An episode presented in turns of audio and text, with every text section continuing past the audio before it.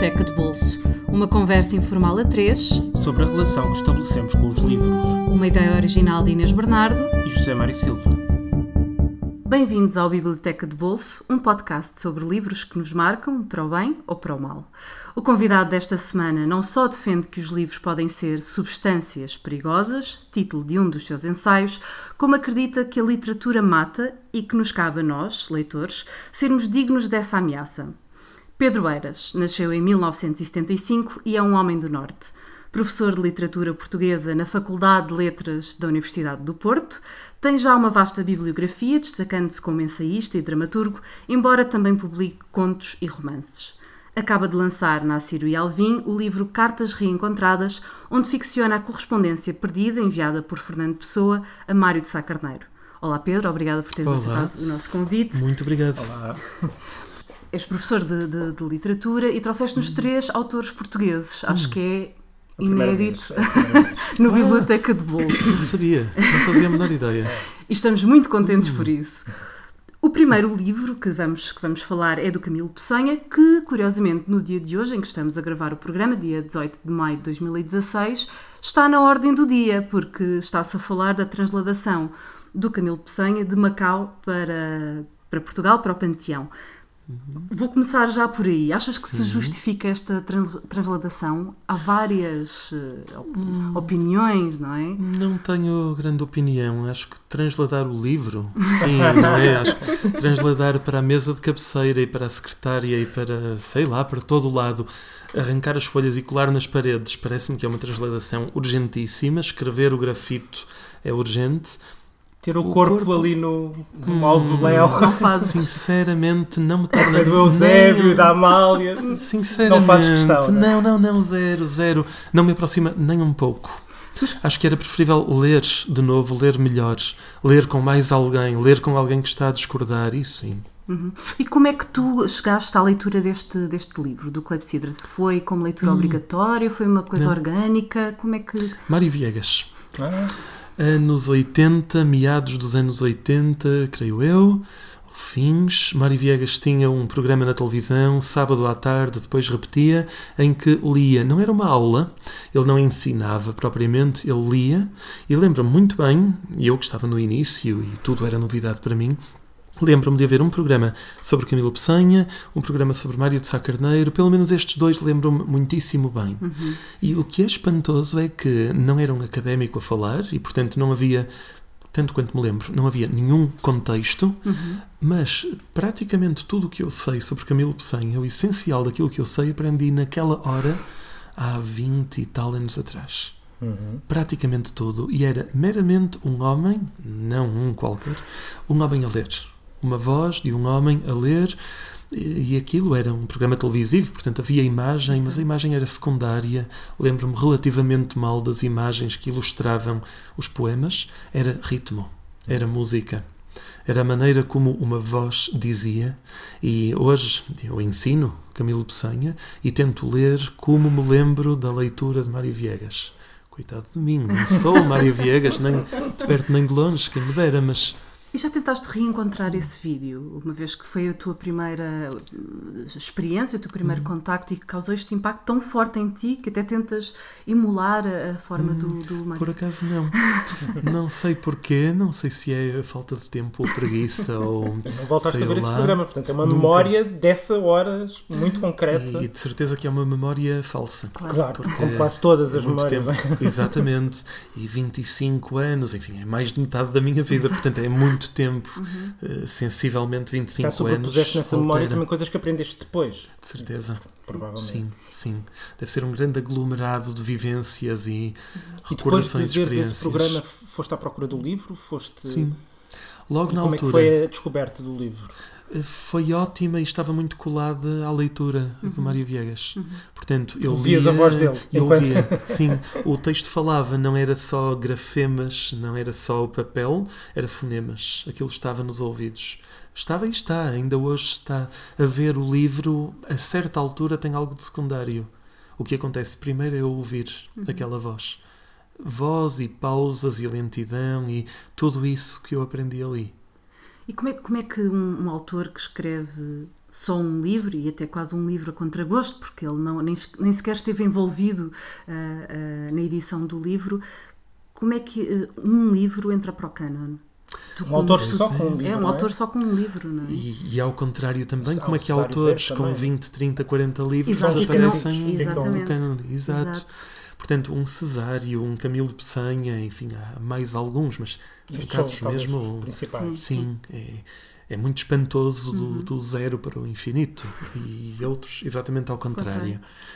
Pois não sei, no fim do século XIX estamos ali cerca de 1900 e se se perguntar a alguém quem é o poeta que vai ficar, o poeta contemporâneo que vai ficar, as pessoas respondem Guerra Junqueiro. Eu não tenho nada contra Guerra Junqueiro. Quem é que leu todo, Guerra Junqueiro hoje, não é? Tal e qual. Quem é que edita, então. quem é que vende, quem é que compra. Bom, sim, há alguns leitores, há estudiosos e há estudiosos de grande uhum. prestígio e interesse que trabalham sobre Guerra Junqueiro, de acordo. Mas quem é que se lembra Mas... de um verso de Guerra Junqueiro, não é? Porque, é. por exemplo, o, o, o Camilo Peçanha, eh, ainda hoje, há muitos jovens poetas que citam, bem, há o verso mais famoso de todos, Conchas, Pedrinhas, Pedacinhos de Ossos, mas há outros. Essa tal música e, e, há, e, há, citações explícitas dos versos dele, não é? Isso. E reescritas e glosas, e o que era afirmativo pode ser reescrito na negativa. Parece que entra no código genético da literatura, não é? Tal e qual. Aliás, eu acho que não há outra prova da vida de um autor. Não é estar no manual. Estar no manual não significa que o autor está vivo como nós sabemos muito bem. São estudados, são relembrados, não é bem por aí. O que mostra a vida é eles serem reescritos hoje, nem que seja para discordar. E nisso, vá lá, este punhado é valioso. Cesário, Peçanha, Pessoa, Sacarneiro, etc., estão vivíssimos o tempo todo. E a tua experiência enquanto leitor, que já foi uma experiência até bastante prematura na tua vida, e depois a tua experiência enquanto professor, uh, uhum. trouxe um novo olhar para este livro? Uh, há coisas que tu descobriste, há coisas com as quais discordaste? Conta-me uhum. como é que a tua relação com o livro também evoluiu com a tua evolução como pessoa, não é? Ora bem, isso é, é, muito complicado de responder pela seguinte razão. Há, há certas matérias que eu dou com muito gosto, de maneira muito organizada, fluida, tranquila, e depois há alguns autores que me deixam em êxtase, mesmo dentro da aula. Uhum que não é se calhar o sítio vá normal para esse êxtase, mas acontece ali, sou tomado pelo poema que estou a trabalhar, estou apaixonado pelo poema e não vejo mais nada. E, Como é que os alunos reagem a esse êxtase? Uh, quais alunos? nem, nem, reparas que eles ali estão. Uh, eu não tenho bem a certeza. Eles podem ter ido embora todos porque eu já. Sombras ali à tua frente. Sim, sim. Desapareceram, sei eu lá estou sozinho com o poema. Aliás, Ficas em, em estado de transporte? Sim, absoluto. Ainda hoje, ao fim de tantos anos. Sim, sim, sim. Ah, sem dúvida. Não, como é que eu digo? Não se relativizou, nem se tornou mecânico, nem o, o transporte é sempre único, é sempre a primeira vez. É cada vez mais a primeira vez. Passa a frase uhum. algo bizarra. Um, aliás, nem sequer é verdade, eu vou contradizer-me já, nem sequer é verdade que estou eu com o poema. Está só o poema. Uhum. Não há mais nada, nem sequer há eu próprio. Uhum. Há apenas o poema. Depois, os alunos, como é que os alunos reagem? Eu só sei isso muito tempo depois, quando volto a acordar e, e se calhar é só na aula seguinte ou, ou seis meses depois, numa conversa de corredor, eventualmente. Ou nem isso. Ou então o feedback é um olhar ou um sorriso. E achas que podes ser Chega. para os teus alunos o que o Mário Viegas foi para ti? isso é, é uma enorme ambição. Espero ser um bocadinho, um bocadinho isso era bom. Uhum. Camilo Peçanha não é muito óbvio, é um, é um autor que pede um, um, certo trabalho ou pelo menos uma certa audição, não é forçoso que resulte sempre, pode não calhar. Quando acontece, quando calha bem, então aí valeu a pena. É um milagre. É.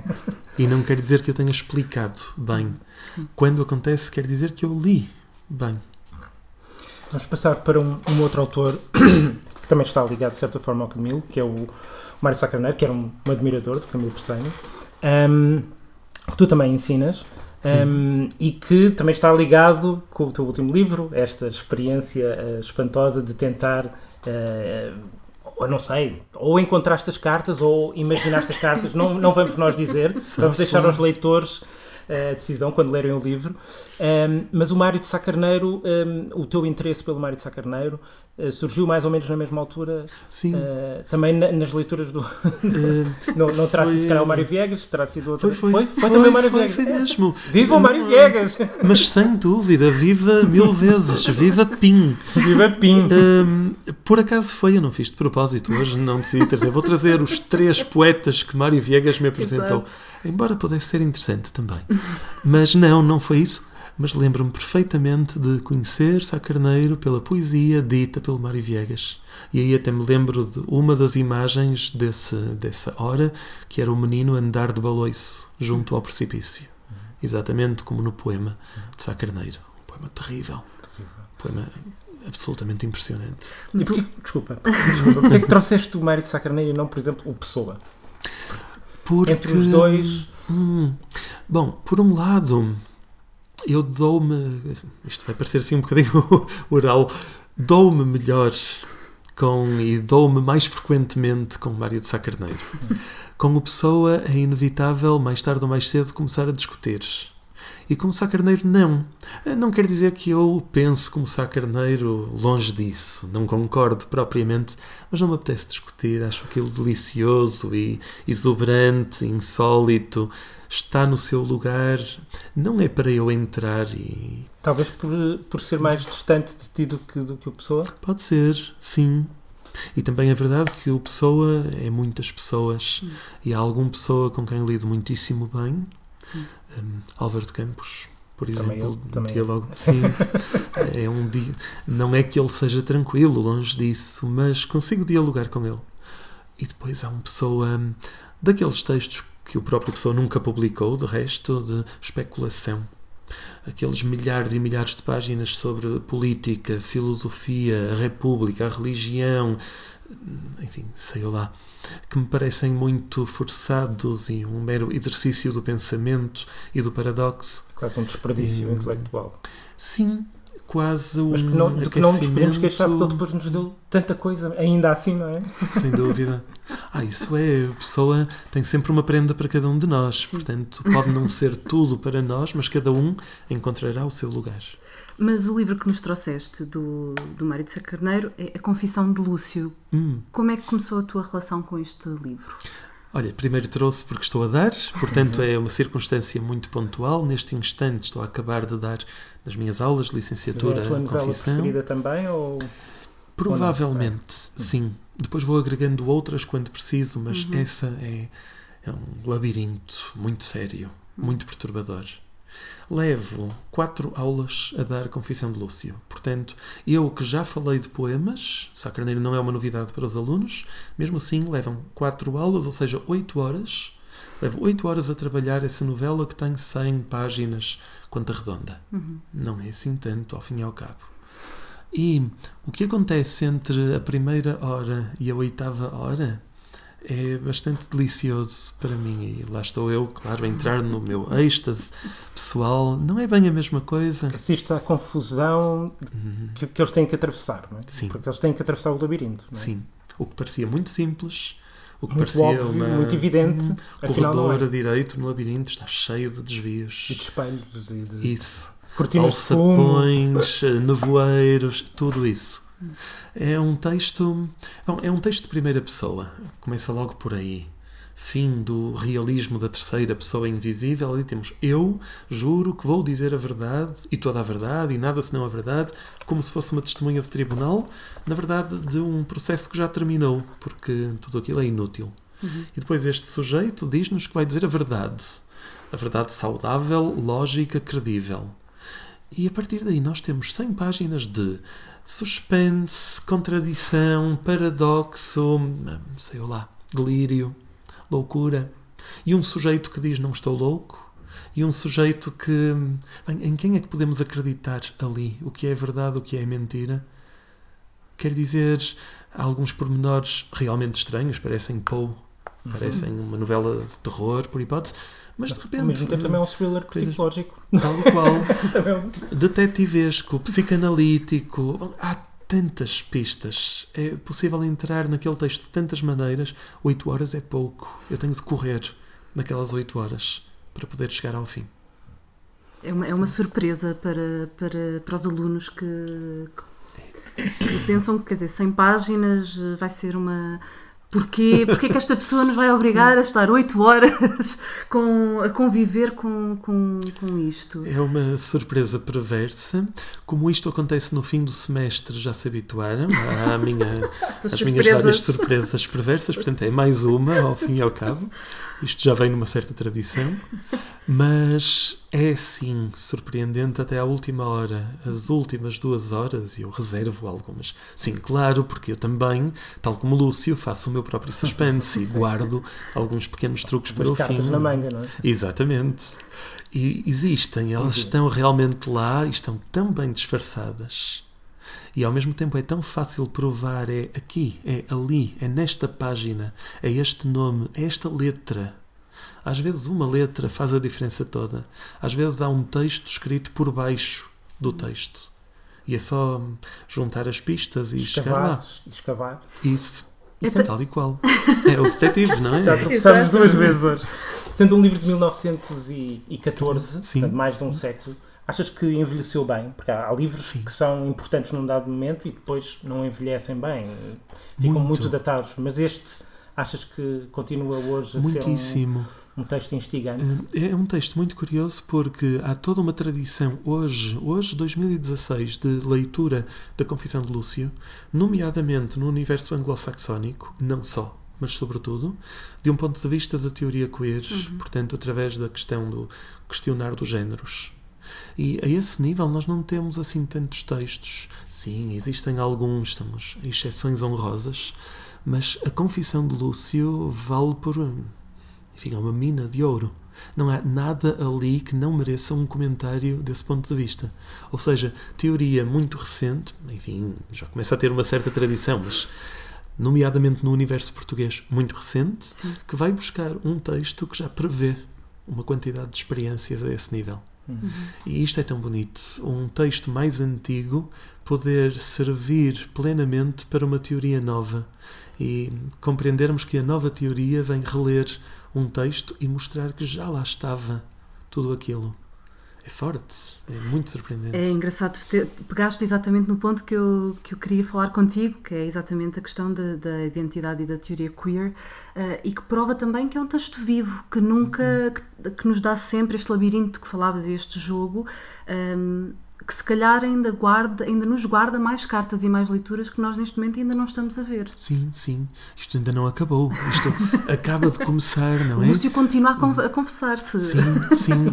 Não é a mesma vida do texto de um Camilo Peçanha, porque tanto quanto sei, ninguém está a reescrever a Confissão de Lúcio. Não, não, é, não é propriamente gerador de texto literário, uhum. é gerador de texto crítico.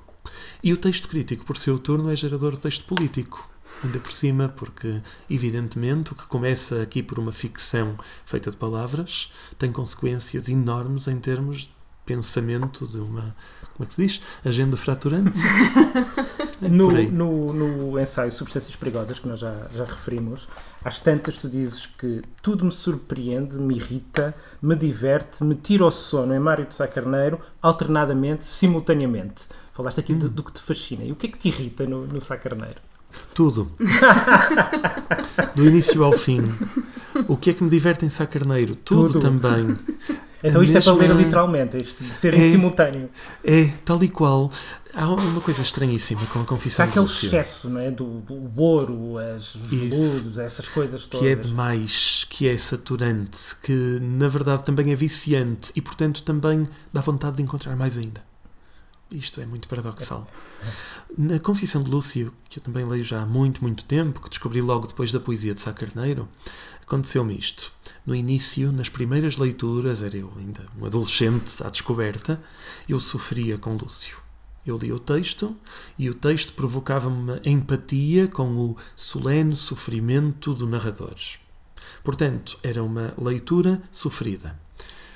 E foi à primeira, foi à segunda, foi à terceira, e depois passou o tempo, e depois houve uma fase em que calhou não ler o texto, e depois há um dia em que volto ao texto, volto a ler, e desato a rir, do início ao meio, do meio ao fim, rio, rio de tudo, o que quer que seja. Rios e... do próprio Lúcio. Sim, do Lúcio, de Ricardo, de Gervásio. De Gervásio não é difícil. Da Americana é Fulva. exatamente mas mesmo do sofrimento. Também aquele terrível sofrimento de Lúcio, também disso eu rio.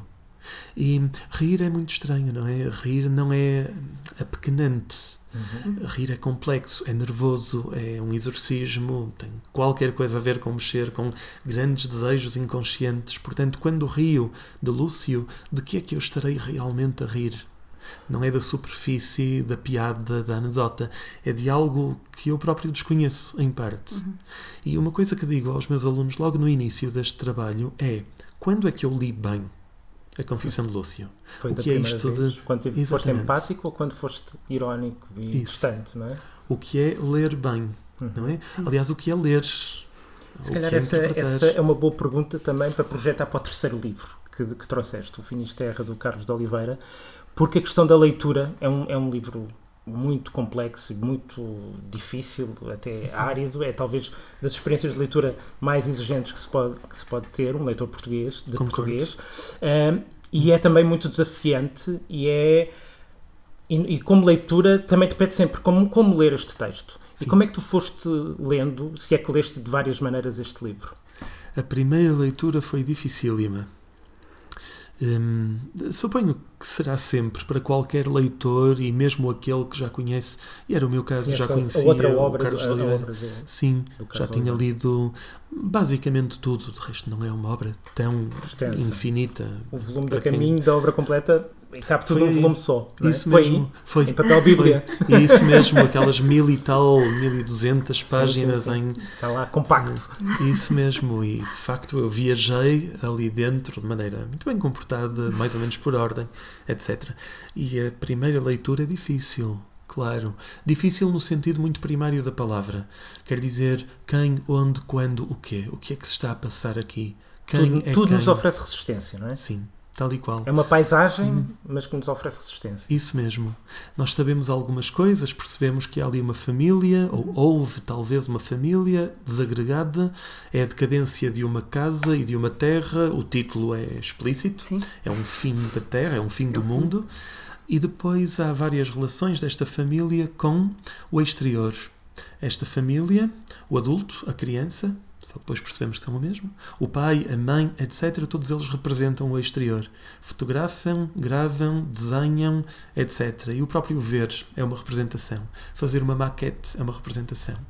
E de repente nós temos o mundo exterior e temos esses vários mundos interiores, essas linguagens que vão falhando uma após outra. E é muito interessante que falhem e que nunca haja a representação perfeita. E depois que dentro da falha haja também um encontro de algo que só podia aparecer através da falha. E já vemos aqui não sei quantos níveis é como de. se o livro trouxesse ilusão. já dentro de si a sua própria teoria. Sim, é? de muitas sua... maneiras, de é muitas é verdade. Maneiras. Há muitos capítulos que estão Sim. mesmo na borda de dar uma teoria. Na borda, não, dão, dão de facto a teoria, está toda lá.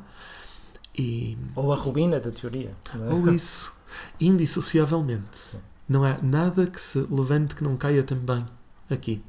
As maquetes constroem-se para falhar, a falha da maquete permite encontrar algo dentro da maquete que não existia no mundo, e isso que se encontra dentro da maquete é mais verdadeiro do que o próprio mundo. A representação é maior que a apresentação. Isto é fascinante e não é na primeira leitura. A primeira leitura é tão difícil, tão árdua, é preciso muito devagar, depois com muita paciência, voltar e voltar e voltar. E como é, como é que um livro que, que, te ofereceu tanta resistência, como é, como é que se volta a um livro que nos oferece resistência, no teu caso? Precisamente pela resistência. É engraçado, a resistência poderia ou deveria afastar uhum. e tem exatamente o outro efeito aqui. Pode-se desistir, de acordo? Se calhar não é a altura, se calhar é melhor esperar mais 20 anos não é muito. Esperar não. 20 anos não, para, para, ler, ler um, livro, livro é não tem nada de especial. E 20 anos depois, quando voltamos lá e escolhemos outra lentidão, porque é para ler devagar, outra atenção, outro género de sensibilidade, começa a transformar-se numa tal aventura do imaginário de uma paisagem e da vivência e da experiência, começa a valer a pena. Hum. E de novo, isto também está na minha mesa de trabalho de preparação das aulas. E, de novo, é por isso também que este livro está aqui agora. O que significa que na semana passada estive a falar de Finisterra e agora esta semana voltarei a falar de Finisterra e depois o tempo então vai estás dentro da paisagem neste Inteiramente. Não podia estar mais, estou lá perdido. Uhum. E poder ler uma página durante uma hora com os meus alunos, ou duas páginas, vá um capítulo, são breves, poder demorar, estacionar durante uma hora junto de duas páginas de Finisterra e ler com a atenção que merece, ir ao átomo, ir ao grão, que é uma das palavras-chave do livro, é fundamental. A certa altura já não é só por ser Carlos de Oliveira, não é por ser Finisterra, é porque é também uma oportunidade para aprender a lentidão, que é um dos objetos tabu, não é? Uhum. Nós não Sim. temos esse direito, perdemos esse luxo. Pois bem, ali eu reivindico não vamos sair daqui. Não temos de ir para a frente, não precisamos de avançar mais no labirinto. Podemos parar. Uhum. E começa a ser tão denso e tão enriquecedor ver que o que era obscuro de repente se vai tornando transparente e depois obscuro outra vez e depois transparente outra vez. Porquê? Porque o livro, é, é, este é daqueles livros que nunca se acabam de ler? Exato, sim. Bom, o Carlos de Oliveira todo pode funcionar assim. Mas aqui vamos mais caso longe que Oliveira, nunca. É, ele depois há um limite que é a morte física, porque ele também nunca, acabou, nunca acabava de escrever. É? Ele passou a vida a reescrever. A reescrever os Sim. próprios e, Nesse livros, sentido, é? o, o, o, livro não era uma coisa terminada, porque ele, quer na poesia, quer na prosa, reescrevia, reescrevia, Exatamente. reescrevia. Era um processo infinito. Não é? Se calhar esta questão da representação tem a ver com isso com também. Isso. Como representar. Bom, representar outra vez falhar outra vez, falhar melhores. Claro. Vamos sempre dar a Beckett, é só questão de esperar que Beckett apanha-nos. Uh, e com este falhanço, vamos recordar que Clepsidra de Camilo Peçanha está disponível em várias edições, que oscilam entre os 8 e os 10 euros. A Confissão de Lúcio, de Mário de Sá Carneiro, também está disponível em várias editoras, pode ter um preço entre os 5 e os 13 euros mas tanto Clepsidra como a Confissão de Lúcio também podem ser encontradas gratuitamente no projeto Adamastor, em projetoadamastor.org. Já Finisterra de Carlos de Oliveira só está disponível numa edição da Assíria Alvim por 12 euros. O Biblioteca de Bolso está disponível gratuitamente, sempre, através do iTunes, do SoundCloud e por subscrição RSS.